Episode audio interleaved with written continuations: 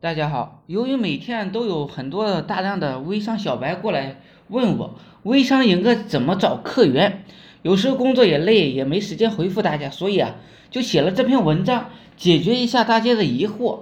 以下内容啊，都是我闲暇之余敲打出来的，看得懂的，接下来卖产品啊就好多了，也没有什么太大的问题。微商怎么找客源呢？我这里也就不卖关子了，直接直奔主题。我最近发现一个现象，就是现在很多做微商的，从供货商买来一批货之后，化妆品也好，保健品也好，零食小吃也好，到手之后啊，就是各种的想怎么把这批东西卖出去，怎么快速的变成现金，然后就趁着一股热劲儿跑去各大论坛啊、贴吧、朋友圈啊。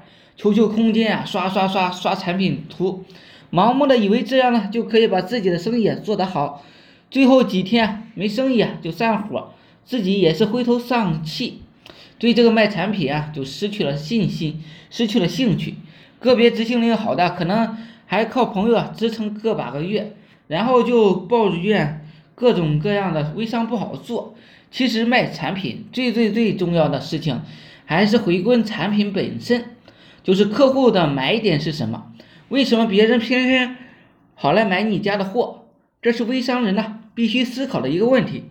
这个问题的回答，我说了八个字：人有我有，人优我有。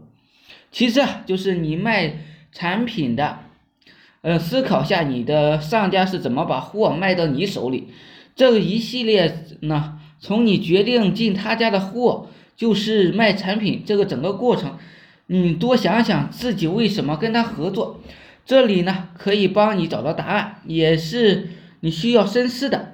等把产品卖的卖点呢挖出来之后，这个时候你基本上就等于把产品呢卖出一半了，也等于你的产品已经在免费的推广。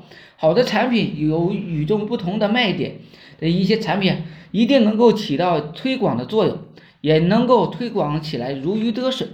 下面举个例子吧。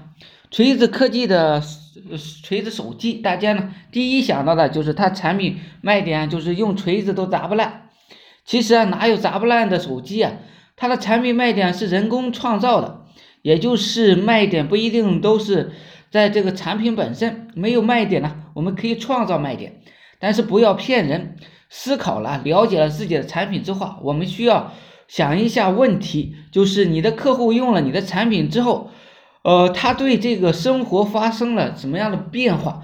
也就是你找到的卖点是是一个地方。举个例子吧，郑女士用美白的一个产品，平均每天都要用，但是自从购买之后啊，啊，现在只需要每三天一用。这是不是一个从细微的改变，慢慢的影响了她的生活？其实女生呢，不一定喜欢用那批化妆品。用的初衷啊，都是想自己更加年轻漂亮，永葆青春。但是基本每天都要花出那么长时间来保护自己的皮肤，有时间有时候啊也是没时间的，也就是做不到。所以这就是你产品能够给他们带来价值，只需要三天一用啊，就可以从他们那里感觉到一个兴趣了。我想告诉大家的是，不要一味的盲目的去找什么货源、客源，先把你的产品做好，熟悉好了它之后啊，你卖起来自然而然的就得心应手了，这是你的成交催化剂。所以微商或者是网商啊，可以好好的回顾一下你之前做的一切，包括漫无目的的去刷广告、去打广告、亲，嗯，打扰自己的亲朋好友来你这里消费等等。如果你自己对产品不了解，你会发现。卖出去的产品，你连自己的底气都没有，所以啊，不要再一味着无头绪的一做下去了，这样呢，只会浪费时间。有时间啊，多花点心思去了解一下你的产品，这是做好一个微商入门的一个必须思考的一个问题。可能呢，你的上家不会告诉你这些的。好了，今天呢就讲到这里，希望我说的思想能让你摆脱生活的贫困。